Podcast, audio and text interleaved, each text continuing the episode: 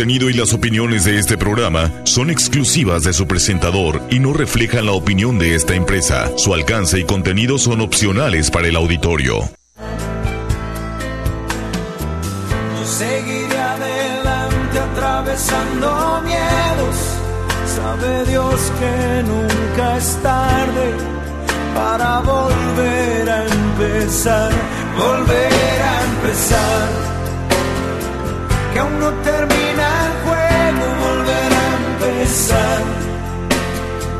que no se apague el fuego.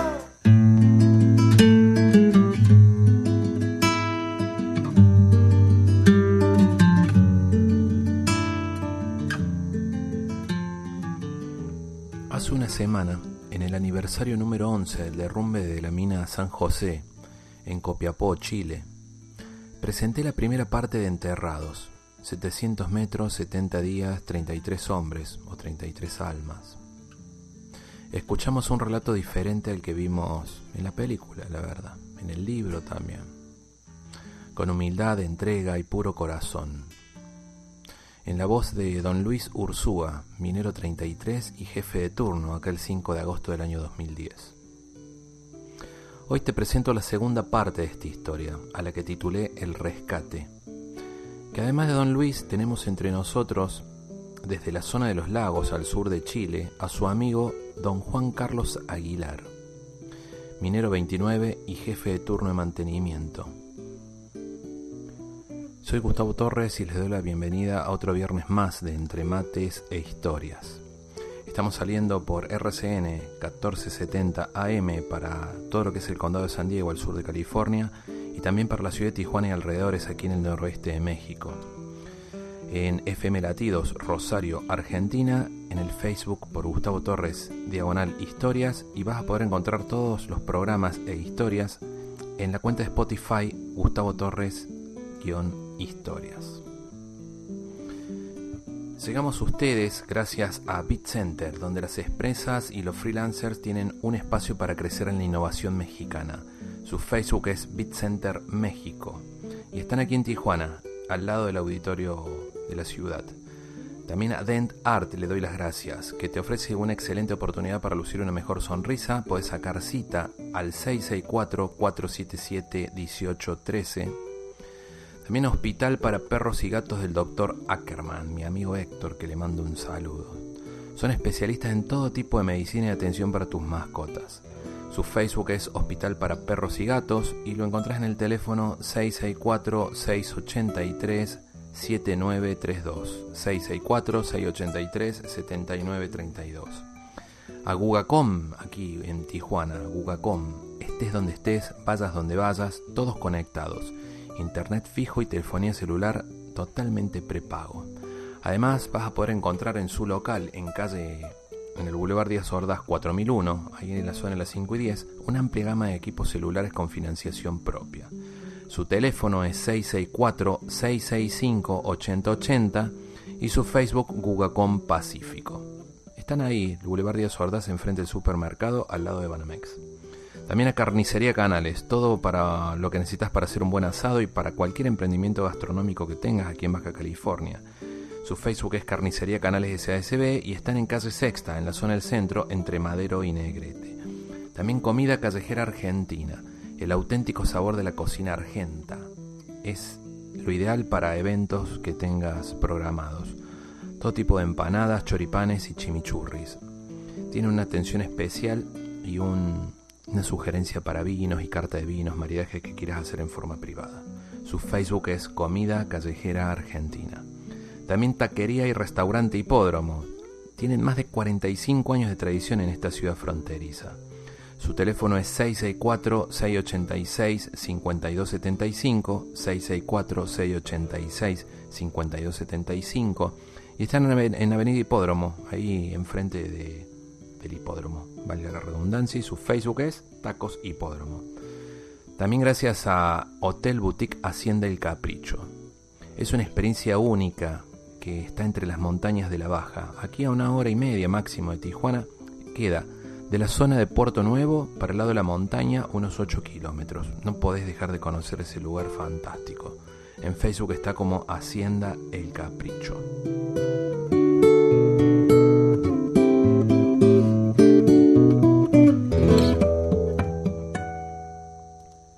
Dando paso a nuestro programa de hoy, en esta segunda parte de Enterrados o El Rescate, 700 metros, 70 días, 33 almas. No puedo dejar de pensar en los familiares de los mineros que estaban enterrados, que estaban ahí sin saber qué pasaba los primeros días hasta que la sonda lo encontró. La señora Carmen supo escribir a su esposo, don Luis Ursúa, en un desahogo de amor, en ese grito contenido de los de estar en vilo sin saber si él estaba con vida. Árido y oscuro pedazo de geografía, peligroso, temible, socavón de riqueza, oración ferviente del minero del cerro, pirquitero, bebiendo de las entrañas dolorosas, mirando sin ver con tus ojos cansados, minero del carbón, de roca, de polvo, de mineral, minero del plata, de oro, de sal, minero, que Dios eterno, la tierra, el sol, el agua y el aire te bendigan siempre.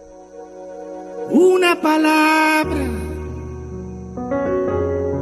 No dicen nada. Y al mismo tiempo lo esconde todo, igual que el viento que esconde el agua, como las flores que esconden el Entonces estaba, yo estaba al consciente de qué es lo que podía pasar. Sí. Entonces, una desviación.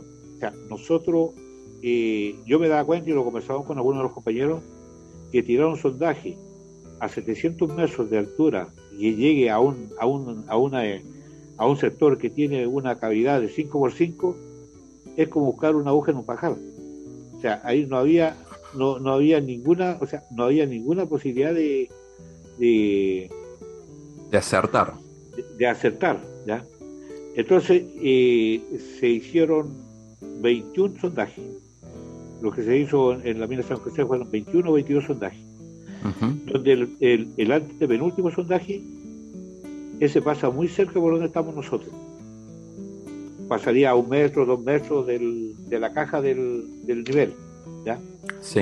Don, donde el, el, sonido que tiene es, pero es fuertísimo, es un uh -huh. sonido estruendoso Imagínense 120 barras de 6 metros cada una pegándole al cerro Sí. y nosotros adentro, adentro escuchándola. ¿ya? Esa barra pasó muy cerca de nosotros y siguió hacia, hacia abajo. Sí. Bueno, cuando pasa, cuando pasa, eh, después la, pieza, la empiezan a sacar, se siente un clic y se siente un silencio, pero un silencio de muerte. Un Sí. silencio que, que yo, o sea, cuando siempre cuando lo eh, siento o lo converso, como se me eriza la, la piel, porque, Sí. bueno, ahí dije, bueno, hasta aquí no llegamos. A 15 Ujú. días de, a 15 días de, de, De estar en bajo tierra. de estar bajo tierra, ¿no? Y, y- y buscándonos. Y por lo general, por, por- siempre pues, se daba esto de que ya a los 15 días ya paran de buscar, ya no es, no es como. Entonces, y. Y queda un silencio total. Ahí yo creo que cada uno de nosotros pensó lo. Bueno, uno, uno siempre uno puede pensar muchas cosas. Por eso yo digo que somos 33 personas que, que tenemos una historia, una historia eh, en común y una historia individual, Sí. donde la historia individual cada uno la puede contar a su manera, pero la historia común es, es- de todo. Entonces, en, ese momento cuando pasa esa esa esa eh, Que se queda en silencio. esa, esa sonda y ya las fuerzas no eran las mismas, estábamos muy agotados, estábamos muy cansados, eh, teníamos muy poca fuerza y ya no teníamos prácticamente casi todos estábamos en nuestros lugares donde estábamos habíamos estábamos, estábamos quedando y ya, yo, por ejemplo, si teníamos que caminar por la rampa, caminábamos tres pasos hacia arriba y cinco hacia abajo porque eh, no, no teníamos la fuerza para poder, para poder subir, para subir. La, rampa tiene, la rampa tiene una pendiente de 10%, que es la pendiente normal de, los camiones. entonces, eso, eh, y bueno, para, para esa roca, y en su momento, eh, al día y medio después, hay un sonido, hay un clic, suena arriba de nosotros, y empieza a sonar una, sonda. Como, que se, como que se nos viene el hambre al cuerpo, pero nosotros no sabíamos si la estaban sacando o iba a seguir. Sí. Nosotros, nosotros bueno, nosotros yo digo, llorábamos, pedíamos que por favor siguieran, que no lo abandonaran, que no lo abandonara la gente que estaba arriba. Sí. Y por lo general nosotros, yo creo que fue una de las fuerzas más grandes que le dimos a la gente de afuera porque nosotros le pedíamos a Dios que no le, que le dieran la fuerza a ellos, a ellos, a ellos que, no a nosotros, sino que a ellos que, los que estaban arriba que no, que no nos dejaran. Yo creo que esa fue una, una de las grandes, de las grandes cosas que, porque nosotros pedíamos para ellos que no, no soltaran esas máquinas, no dejaran ese, sí. Sí, porque en, en, algún momento hablamos, hago un paréntesis con Carlos, con Carlos Páez, uno de los sobrevivientes de los Andes, y ellos tenían la posibilidad de salir a buscar, porque estaban abiertos, pero ustedes estaban encerrados, dependían directamente de la búsqueda. Correcto, nosotros dependíamos directamente de una, de una búsqueda. Nosotros teníamos, bueno, eh, eh lo, es, lo inverso que, le pasó a los, a los, a los hermanos uruguayos a los sobrevivientes porque ellos estuvieron en la nieve. Nosotros teníamos una temperatura de cerca de cerca casi de 38, 40 grados de temperatura y una y una humedad de 96%. Entonces era una calor una calor insoportable. Casi un clic y ese clic eh, realmente es, es, no sabemos si ese se va se va a retirar o va o va a seguir donde, como decía, eh, eh, y ahí donde uno le pide, le pide a Dios que le dé fuerza a esa gente que está arriba, que no suelte las máquinas y que sigan hacia abajo. En su momento esas máquinas siguen, siguen perforando y, y continúan, continúa, continúa. Es la música es la, yo creo que es la música más hermosa que nosotros hemos escuchado, el, el traquetear de la máquina por ahora, porque en los primeros 19 días o, o, 10 o, 12 días fue lo único que escuchamos fue, la, fue ese, ese ruido. Sí. ¿Eh? Y si no escuchábamos ese ruido, bueno, lamentablemente uno pensaba que lo habían dejado abandonado. Sí, sí, sí. Claro, eso es lo que, bueno, es como es como renacer de nuevo. Yo, o sea, para nosotros pasaron muchas cosas, eh, muchas cosas que no tienen explicación. Eh, una, una de las cosas que también eh, el agua que nosotros estábamos bebiendo era un agua industrial, donde esa agua se saca de pozo y se, se, acumula en, la, el estanque. Los estanques estaban llenos de lama y estaban llenos de tierra y tuvimos que tomar esa agua. Gracias a Dios eh, nadie se enfermó en ese momento, nadie tuvo cólico o alguna cosa que no pudiera eh, no, no pudiéramos verlo y creo que también es una, una cosa que nosotros tenemos que, siempre agradecer que, en su momento eso fue lo que nos salvó, teníamos un poco de agua. Como le decía yo, los lo, uruguayos, los uruguayos es, es la versión opuesta a la de nosotros. Nosotros teníamos 40 grados de temperatura, casi 40, 38 en ese sector. Y 96 de humedad.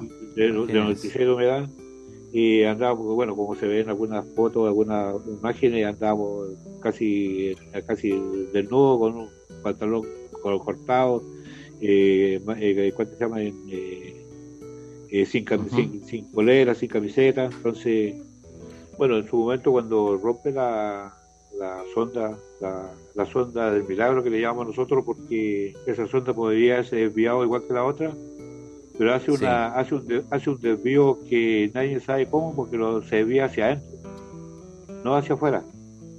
Y esa es la no fue no ese, ese desvío no fue intencional digamos desde arriba no no no no no no fue intencional si se puede decir eh, por eso eh, cuando cuando el, la persona que está arriba el, que, el, que, manda el que manda todo lo a todo lo eh, los que están trabajando afuera, el señor Sugarret. Bueno, el, lo último dice, bueno, será lo que Dios quiera. Con eso usted tiene toda la, ahí tiene todo tiene toda una frase, será lo que Dios quiera. Sí. ¿Ah? muchos, muchos decimos siempre será lo que Dios quiera, ¿no? Se pase lo que pase, bueno. Entonces, ese será lo que Dios quiera, fue que Dios quiso que llegara a esa sonda donde estábamos. Que se desvió la sonda. perdón, que, perdón que lo interrumpa, Luis, ¿no? Lo que pasa es que estamos en, en, en, aire de sonido, ¿no? No tenemos una, una imagen para mostrar. Pero es imaginarse, como usted dice, o sea, es tirar una aguja en un pájaro, una aguja a 700 metros y que lleve justo al lugar indicado. En ese será lo que Dios quiera, hizo que se desvíe, o sea, se desvió sin ser intencionalmente y entró la sonda a donde ustedes estaban. Claro, eh, esa sonda entró a 20 centímetros de la caja donde, donde estaba, podía, perfectamente podría haber pasado eh, por al lado. Sí, medio, medio metro más y no llegaba. Y, no llegaba porque si hubiera pasado por medio metro o 30 centímetros bajo la caja, nosotros tampoco lo podríamos haber, eh, haber hecho nada porque no teníamos las herramientas para poder hacerlo. Entonces, no, es toda una, es una es que, es que ese es lo bonito de la historia donde uno la puede contar. Bueno, en mis charlas yo trato de entregar lo más que pueda para poder eh, para poder eh, que esto se sepa, esto se, haga como...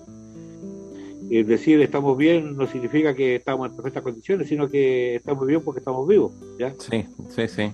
No, significa que, nosotros estamos, eh, eh, estamos de, paseo bajo tierra, Pero es una palabra que dice estamos bien porque estamos vivos, estamos respirando y de de eso nos encontramos. Eh, porque siempre he dicho Dios nos dejó vivos por algo, a Dios nos dejó eh, y donde la fe y la esperanza siempre eh, están unidas, donde la fe y la esperanza creo que jamás deben perderse ninguna desde ningún punto de vista, bueno los que creen. Y los que no y, yo creo que hasta los que no creen también también tienen algo que porque si usted no cree igual es porque no cree pero tiene tiene esa, esa, esa fuerza para no creer lo que, lo que otros le pueden decir. Sí. Pues entonces, ese día 22, eh, bueno, es uno de los días más hermosos que, nos toca vivir bajo tierra y después de los estar hacinados eh, 19 días, 17 días, y llega la sonda, está está un buen rato parada esperando porque cuando cuando rompió Sí. Y, bueno, arriba se dieron cuenta que había, rompió, eh, había roto eh, a un, a, un, sector. Sí. Porque eh, tampoco ellos querían alarmar a la gente, ni a los familiares, ni a nadie, porque en su momento en, una, en un sondaje hubo una rotura. Entonces dijeron, se rompió y se escuchan voces. Entonces la gente, la gente empezó a, a, creer y después no era nada cierto. Entonces por eso que la, por eso que la segunda la, segunda vez que cuando rompe este, cuando llegan de nosotros, eh, la gente de la gente que está a cargo en su momento, ellos tratan de no divulgar bien lo que está pasando hasta no estar hasta no estar claro, seguro. Entonces mucha gente mucha gente a veces piensa que que esto lo hacen para, para, ser, para ser más poderoso, para, tener... pero no, pues que son los protocolos que a veces, a veces nosotros como, como personas normales a veces no entendemos. No entendemos que hay, hay, hay, que... porque a veces una mala información eh, es buscado, es buscado y, no, no, no, se sabe lo que, lo que, lo que va a pasar. Entonces cuando, eh, porque esto empezó a, ellos rompieron a las 6.30 de la mañana. Sí. Y la máquina empezó a, retirarse, a sacar los, eh, las barras a las 10, a las diez y media de la, de la mañana. ¿ya? Entonces, si usted tiene 120 barras, cada barra eh, son 6 metros de, de longitud. Sí. ¿ya? Entonces, se bueno, más, más, de dos horas, dos horas, dos, horas, tres horas y media, entonces sacar. A, sacar entonces, como a las dos y media de la tarde, y ¿qué pasa? Y bueno, ahí cuando están sacando la última barra, cuando están en el BIC, ahí se dan cuenta que hay un, hay una, hay una, hay un una nota. Hay una, hay una, no, no una nota, sino que hay un plástico eh, puesto ahí entre medio de la, entre medio de la, del bit. Lo abre. El bit sería, el bit sería la broca como la mecha, ¿verdad? Claro, claro, la, punta. Entonces el bit tiene un zócalo donde ahí el, este minero puso justamente puso ese, ese mensaje. Y no solamente era ese mensaje, habían cuatro o cinco o, más, pero se cayeron.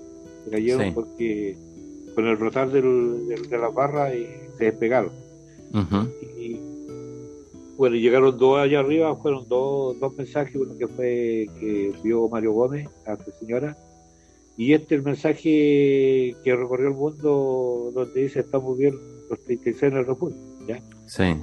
Donde esta palabra eh, eh, es una palabra clave, creo yo, para todo el mundo, donde en tan poco se dice todo lo que tiene que decirse. Pero esto, esto tampoco no es al azar, esto es una... Sí. eso estaba pensando, eso estaba pensando. Es un trabajo que se hace en la minería. Eh, bueno, buenas tardes, soy Juan Carlos Aguilar, minero 29, jefe turno de mantención de una empresa colaboradora para que estamos prestando servicio a la mina San José y bueno, como partida quiero mandarle un saludo a todos los mineros, tanto de Chile como del mundo, que hoy se celebra en Chile el Día de San Lorenzo, que es el Día de, de los Mineros. Me sumo a ese saludo a todos los mineros y en especialmente a ustedes. Muchas gracias. Don Luis, ¿cómo le va? Bueno, eh, mucho gusto. Eh, bueno, por segunda vez conversando con ustedes, espero que nos hayan aburrido con nuestra conversación la semana pasada. Y bueno, aquí junto a mi compañero Juan Carlos, que somos grandes amigos, hoy día estamos a la distancia, 1600 kilómetros de distancia, eh, nos separan, pero siempre unidos con la fuerza y con la aptitud de, estar siempre firmes, como mineros. Somos mineros, eh, tenemos una vasta trayectoria en la minería y creo que eso nos ayudó mucho a nosotros en la resiliencia para poder eh, hoy día conversar con la gente, hablar. Eh, explicar un poco nuestras situaciones y nuestra vida, los que vivimos bajo tierra, y eso es lo que para mí es una de las cosas más importantes. Y más hoy día que es 10 de agosto eh, eh, y estamos, eh, bueno, todos los mineros en Chile y en el mundo celebran este, este día.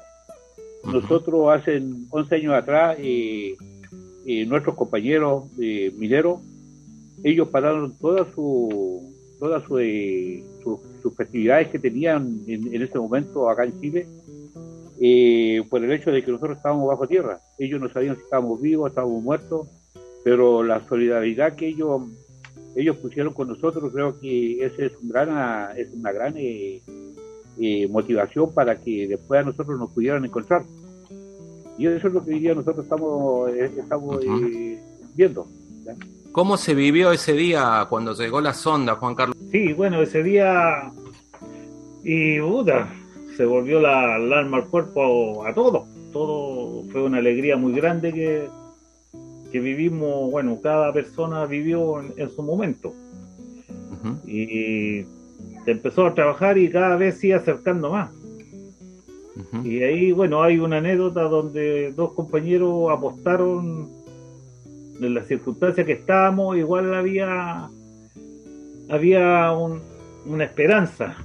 Sí. Entonces ellos hicieron un montón de piedra y apostaron, me acuerdo, como si fuera ese día en una parrilla, para cuatro. Si rompía, dijeron ya, de, aquí hacia abajo pagáis tú, de aquí hacia arriba pago yo. Sí. Y bueno, y si la máquina trabajando, trabajando y alrededor como a las 6.20 de la mañana, bueno, rompe ya el túnel y rompe justo en la caja del, de bajando la rampa en la mina y fue una alegría tan grande que a mí me le salió un grito tan grande que los compañeros que estaban al lado fuera del refugio arrancaron a meterse al refugio porque no sabían lo que pasaba. Sí, fue un, estruendo porque imagínese una, un diámetro de 5 pulgadas 3 cuartos eh, con una presión de como de 180 psi más o menos que entre 180 y 200 PSI, que es lo que trabaja la máquina para poder ir cortando el cerro, el estruendo que salió fue grande. ¿Quién estaba ahí en el refugio? Eh, bueno, afuera del refugio había un grupo de compañeros, había otros adentro y otros estábamos un poco más arriba del refugio. Siempre se mantuvo el espíritu de humor, ¿no? Siempre hubo una, una gota de humor porque igual yo me, como estuve, he trabajado ya, cuando pasó el accidente yo tenía 30 años de minería subterránea también. En diferentes faenas, tanto en Codeco, Teniente, que es una de las más grandes del mundo que hay aquí en Chile, Salvador, eh, Manzanina, el Bronce, el Indio, eh, Cerro Bayo de Chile Chico, una mina de carbón de acá de, los lagos, de San Pedro Catamotún. Entonces había una, yo tenía una gran trayectoria de, minería, donde había visto accidentes también. Entonces, en su día yo en la, camioneta, previo antes que rompiera el, el tiro, y les comentaba que en Chile Chico se hace la, la fiesta de la cereza en lo antiguo. Entonces que se hacían unas corridas de, de cordero como de 30 corderos y la gente iba y, se servía gratis Lo que había que pagar era la cerveza o el vino que, la gente quería tomar nomás. Entonces yo les, comentaba y me ponía a conversar horas, pues, haciéndole, contándole historias de, de, lo que se había, había vivido yo en el sur. Yo creo que, bueno, ahora lo conversamos con Luis y fue una buena terapia porque como que sacábamos a la gente de, lo que se estaba viviendo.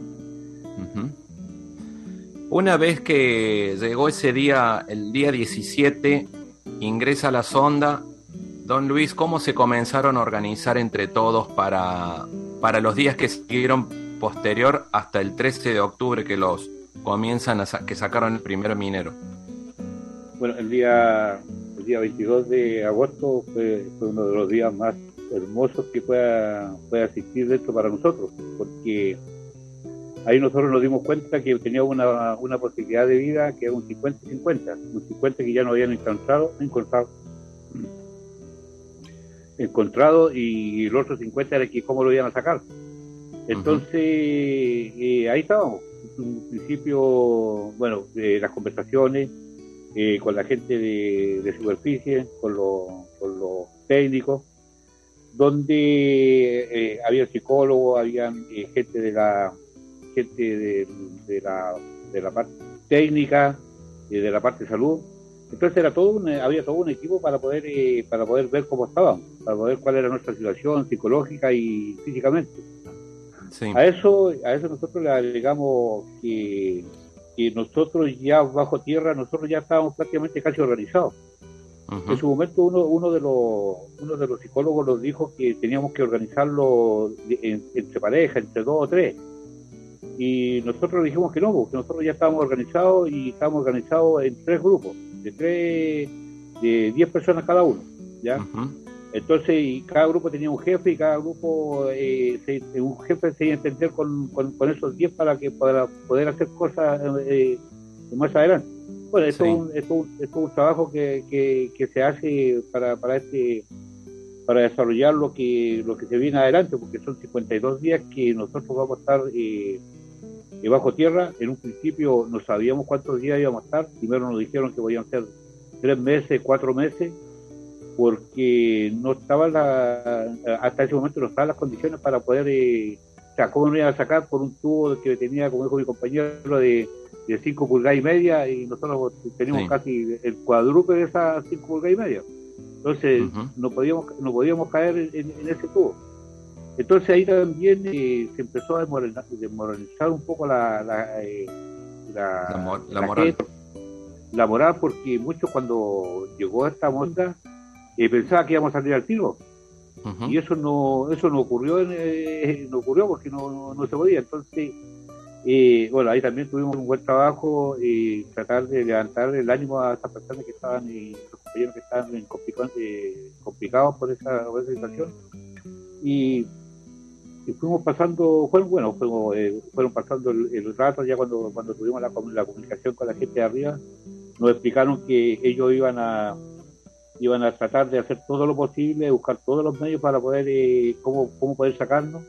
Eh, la gente arriba estaba muy contenta con eh, porque sabían ya que estábamos vivos y sabíamos que estaban los, los, los, 33 que, hasta ese momento estábamos, estábamos bien. Sí. Y bueno, ahí, ahí también le dijimos nosotros que nosotros no éramos 33, que éramos 34, que Dios siempre estuvo con nosotros, entonces esa es una, una de las cosas que también eh, la fe que nosotros teníamos para que ellos pudieran trabajar, creo que eso fue lo fundamental.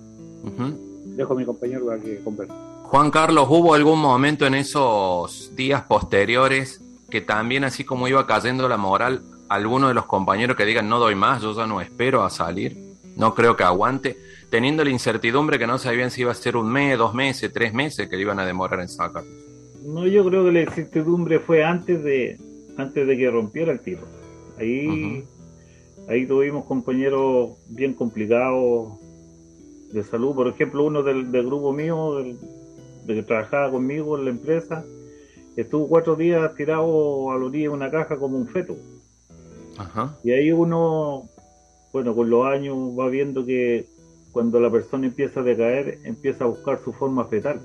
Sí. Como uno, como estuvo dentro de la guata de, la mamita, vuelve el, ser humano a buscarse, porque estaba igual que si hubiera estado dentro del, vientre de la mamá, arrollado en el suelo y, me costó a mí, bueno.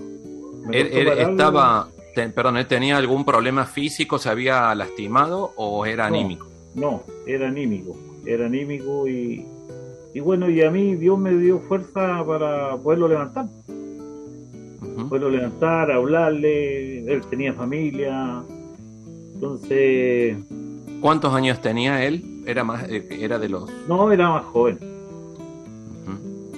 Era más joven, tenía alrededor de 30 años por ahí, 29, 30. Entonces, se vio, bueno, lo vi bien afligido y bueno, y de ahí, como le digo, con la ayuda de, Dios y de la fe que uno tenía, lo, lo logré animar, animar y ya lo paraba para que ir a rezar, eh, lo paraba, le fui metiéndole cosas, dándole distrestice para que él participara y empezara a moverse, se hiciera, cuando hicimos los grupos de trabajo, eh, porque trabajábamos, eh, hacíamos, hicimos tres turnos y se fueron rotando los turnos, o sea, de 8 a 4, de 4 a 12, de 12 a 8. ¿Qué hacían, por ejemplo? ¿Qué tareas se eh, delegaban? Bueno, en ese momento, cuando ya rompió la sonda, empezaron a mandarlo agua, algo de comida. Bueno, lo primero fue suero, suero para tomar suero y después agua destilada. Entonces había que sacar esa, esa botella que iban por la paloma para abajo y pusimos los cajones que estaban en el refugio y ahí almacenábamos el agua y después la repartíamos por grupos. Porque llegamos a tomarlos como 8 o 9 litros día de agua que lo enviaban de ría. Sí. Entonces ahí había un trabajo que hacer, sacar las botellas, porque la, la, la sonda no paraba la paloma todos los días, subía, bajaba, subía, bajaba. Entonces horario de la tarde que mandaban las correspondencias, porque empezamos a pololear con la, con la esposa por carta. Eh, los que eran solteros mandaban sus cartas a sus pololas o a su familia. Perdón, es para los que estén con polola es la novia, pololear es noviar. Sí.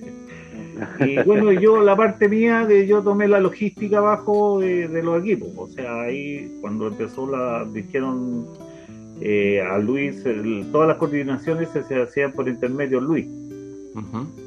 Entonces cuando se coordinó que, bueno, se trabajó sacando todos los pre de, de, la rampa para llegar hasta donde se hizo el, tiro para donde iban a meter la, la Feni. Se hizo todo un trabajo con un equipo levante, limpiando las placas. Luis, como su pega de topógrafo, fue marcándolo y hizo un mono. Eh, un mono, un dibujo que uno lo llama. Sí, sí, sí, sí. Entonces, y lo envió para arriba y bueno, y todo todo fue fue dándose a, debido de los días que fueron pasando, se fueron, lo fuimos organizando un poco mejor porque ya teníamos agua, ya sabían que estábamos vivos, que eso era la parte más, más rígida hasta los 17 días. ¿Quién lo estaba esperando afuera, Juan Carlos, a usted? Eh, mi señora, la actual que tengo ahora, que estuvo ahí los 70 días esperando, haciendo presión con la otra familia para que no dejaran de buscarlo. En algo, y es una pregunta a los dos, ya que estoy hablando con usted, primero si lo hago ayer. Ayer a, usted, Juan Carlos. Ayer hablaba con, con Don Luis, me comentaba él en algún momento que se iba a dormir a una camioneta, ahora le voy a preguntar que nos cuente, y sentía cierta conexión con su esposa.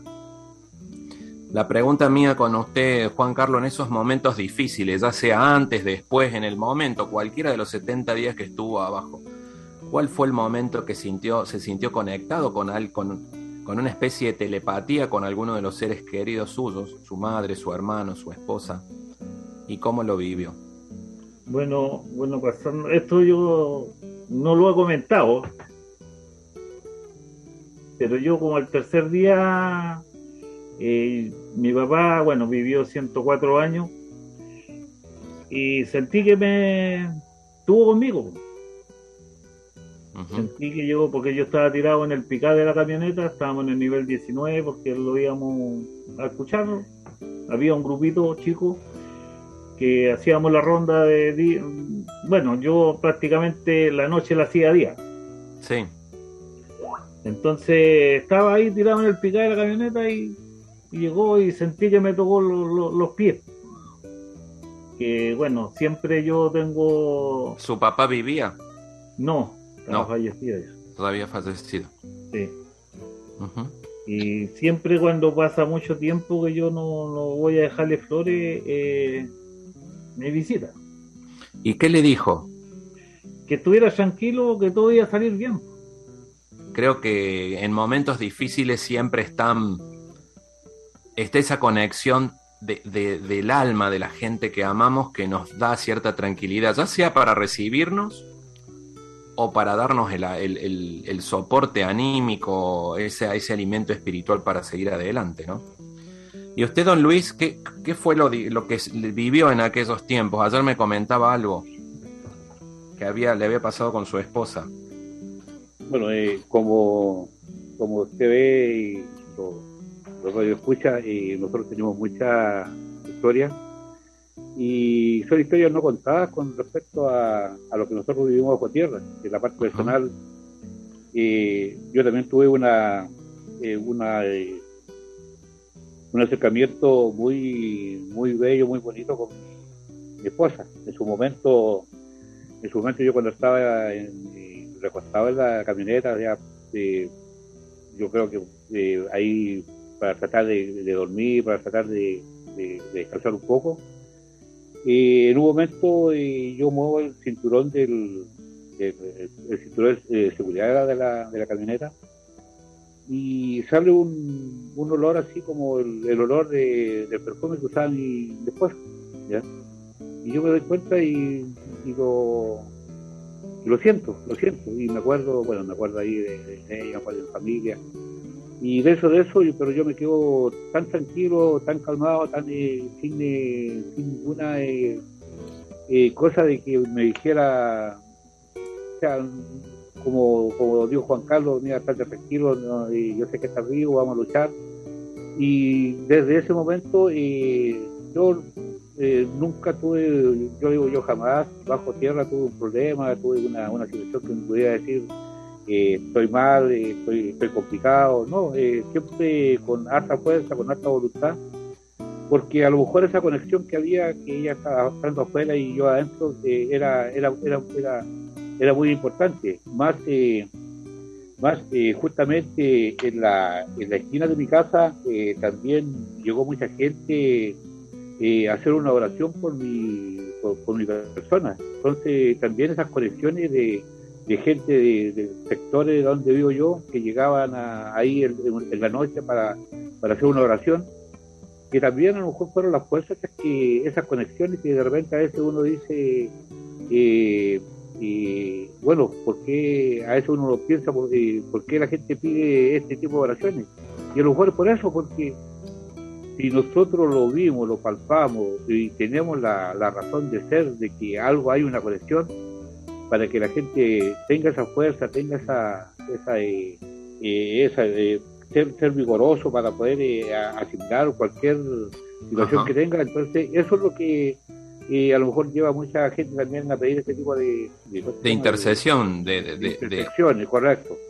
esta situación como lo que pasó con sus vecinos, todos esos momentos críticos que vive la sociedad es lo que sirve para unirnos por un solo fin. Y creo que a veces, tanto la sociedad de cualquier país, estas crisis nos unen, esos momentos de crisis, para pedir o para focalizar todo lo bueno con un solo fin. Y por eso las cosas creo que en cierta manera se focalizan y terminan cometiendo el objetivo de poder sanar una persona, de poder sacar a 33 almas debajo de la tierra, ¿no? En este caso, como fue el caso de ustedes.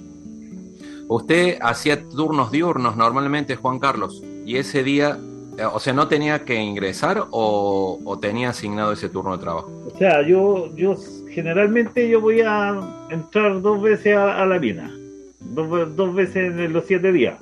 Ajá. Sino que mi, mi, pega, mi función estaba afuera para reparar los equipos tratar que los equipos estuvieran funcionando, si había algún equipo con problemas, tratar de proporcionarle y mover con el administrador que tenía yo los lo, repuestos para mantener a los mecánicos eh, reparando los equipos y que estuvieran en, buenas condiciones.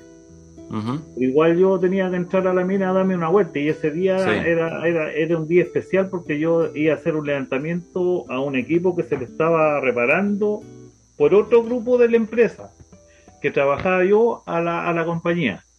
Sí. En esa, estábamos en esa cuando me encuentro con Don Luis adentro de la mina, porque antes habíamos estado afuera, ya lo encuentro, no sé, por día de la mañana, una cosa así. Y le pregunto que si dónde iba a instalar el jumbo, si acaso tenía postura y si acaso los escudos iban a trabajar. Pues me dijo que por el momento todavía no, que estaba revisando la postura. Le dije yo, puta, tenemos que cambiar un neumático. Ya, pues, yo le dije, quiero llevarlo un poco más arriba al taller porque ahí tengo repuesto. No, me dijo, no hay problema. Así que uno de los mismos compañeros eh, movió el equipo y lo, subimos para arriba. O sea, a los niveles de más arriba tuvimos, bueno, incluso estaba otro compañero de otra empresa contratista con el equipo de él, estaba engrasando en el supuestamente taller que había y me dijo, no, yo estoy terminado ya, don Juan me dijo, así que voy a salir para abajo, corra así un poquito más arriba. así que hicimos todos los cambios. Pues, salió él para abajo, se cargó el neumático, lo fuimos al, nivel que estaba un poco más arriba, al 250, porque ahí, bueno, había más ventilación, estaba un poco más fresco. Sí. Para cambiar el neumático que íbamos a cambiar. Bueno, a todo esto ya se fue pasando la hora. Se fue pasando la hora y empezamos a cambiar el neumático, uh, batallamos con, con un neumático, se lo robaron unas tuercas, así que tuve que mandar a un compañero en la camioneta yo a superficie a buscar una llave de rueda para poder sacar las cuatro tuercas que, que quedaban ahí que se lo, se lo rodaron. Los cantos de la tuerca en sí. Así que bueno, llegó, empezamos y le digo yo, me dicen los cabros, puta, van de los buscar agüita al refugio, coño, voy a tomar. Así que le digo yo que baje al refugio. ¿Y qué? Pues todo esto ya sacamos las tuercas nosotros rápidamente, sacamos el neumático hinchado, montamos el otro, estábamos reapretando cuando vino el derrumbe. Y les tocó estar ahí. eh, de la tarde. Estábamos a punto de salir a colación ya. ¿Cómo fueron asignando los turnos para ir saliendo a superficie de los 33? Bueno, ahí de superficie mandaron la lista a Luis. Y ahí... ahí lo reunimos y dio a conocer el, el, lo, el orden. El orden que íbamos a salir y bueno, ahí hubieron problemas. Ahí hubieron problemas porque el que, iba a salir, el que salió segundo decía salir como el número 16, si no me equivoco. Ahí le hago una el que salió tercero iba a salir cuarto. Y ese, no sé, hubo como, no sé, ah, no sé cómo, qué, palabra ponerle, si fue racismo o no fue racismo, lo que hubo con el compañero boliviano, porque iba a salir el boliviano tercero y el otro compañero dijo, no, dijo, así que Luis tuvo que llamar y hacer los cambios. Arriba hicieron los cambios. Uno cuando va a la película, es como que todo se centra en, otra cosa. es como que se empieza como a, a distorsionar la historia real. ¿Qué hay de... ¿Qué piensan de eso en base al liderazgo que se plantea en la película? Es que yo pienso que la directora se fue más por el protagonista que hay, eh, porque lo vio salir tirando piedras, gritando. No fue lo no, fue lo que se vivió adentro. Si él lo vivió cuando el momento de la la la, la,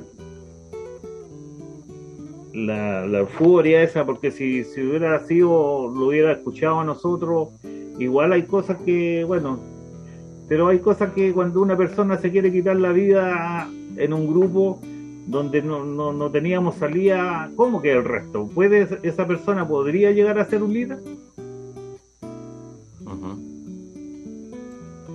Es fuerte lo que acaba de comentar. Usted, usted está al otro lado del este. ¿Usted cree que una persona así, qué liderazgo puede darle a la gente? Sí, sí, sí, eso no sé. Sinceramente no me acuerdo la película. Yo me acuerdo si era un protagonismo y uno cuando busca en internet aparece todo centrado como en un. No un unipersonal, pero se, está centrado en, en Antonio Banderas, lo llamemos de esa manera. Cuando yo pienso y estoy totalmente seguro que es un trabajo en equipo coordinado que se hace. Y que cada uno, y con la humildad de don Luis en algún momento me dijo, es que todos hicimos algo, hasta el que no hizo nada, hizo algo cuidándose. ¿Cómo está la situación hoy de ustedes si quisieran comentar este, su historia, esa segunda parte de la historia, otra versión diferente, una versión, la llamemos de equipo? Nosotros en este momento estamos en la justicia, estamos tratando de recuperar nuestros derechos, porque nosotros en el precontrato que lo hicieron los abogados chilenos, los metieron en un Juventuris donde se pasaron todos nuestros derechos para ellos y ellos los vendieron a perpetuidad. Y esa es la pelea que tenemos hoy en día nosotros, que queremos recuperar nuestros derechos. Porque no hemos recibido una porquería de plata por la película y el libro. Eh, el tema de, de los trabajos individuales o grupales lo pueden manejar sin ningún tipo de inconveniente legal con ellos, ¿verdad? Una conferencia, una charla. Nosotros lo estamos haciendo. Nosotros lo estamos haciendo. Nosotros lo estamos haciendo porque queremos ver que, eh, bueno, todo lo que era merchandise, todo eso. Tuvimos aquí trabajando para hacer merchandise y todo, y después eh, dijeron, oh, no, nosotros lo llevamos el 20% de, de todo lo que se vende. Entonces, no se pudo. Una mirada no dice nada y al mismo tiempo lo dice todo como la lluvia sobre tu cara o el viejo mapa de algún tesoro como la lluvia no me despido de don Luis Ursúa ni de su amigo don Juan Carlos Aguilar. No me despido porque seguiremos este programa en el mes de octubre, cuando se cumplan 11 años que volvieron a la vida. Sin embargo, no quiero dejar de mandarles un gran abrazo de agradecimiento y admiración a la distancia. En un presente turbio, varios de ellos están peleando en la justicia por recuperar los derechos sobre su propia historia. Hasta ahora solo hemos conocido una en el cine y cuyo guion nos cuentan que ha sido cambiado siete veces quedando lejos de la realidad vivida por ellos. Cinco horas de grabación están realizadas para estas dos partes presentadas en Entre Mates e Historia. Cinco horas para una hora veinte más o menos publicada. ¿Y quién dice que no? ¿Quién dice que tal vez en octubre no podamos tener algo listo para publicar? En Memoria bajo la Tierra. Las enseñanzas que nos han dejado, manejar el perdón, no perder la fe, rezar por los otros, y en los momentos críticos de la humanidad no existen las diferencias de color, religión, política ni equipo de fútbol. Te espero el próximo viernes. Estaré junto al señor Tony Nadal. Él es entrenador, fue entrenador hasta el año 2017 y tío de Rafael Nadal, uno de los mejores tenistas de la historia del mundo. Desde Mallorca, España, con el tema Las cosas simples de la vida, formando campeones. Te mando un abrazo y te espero el próximo viernes. Chau, chau.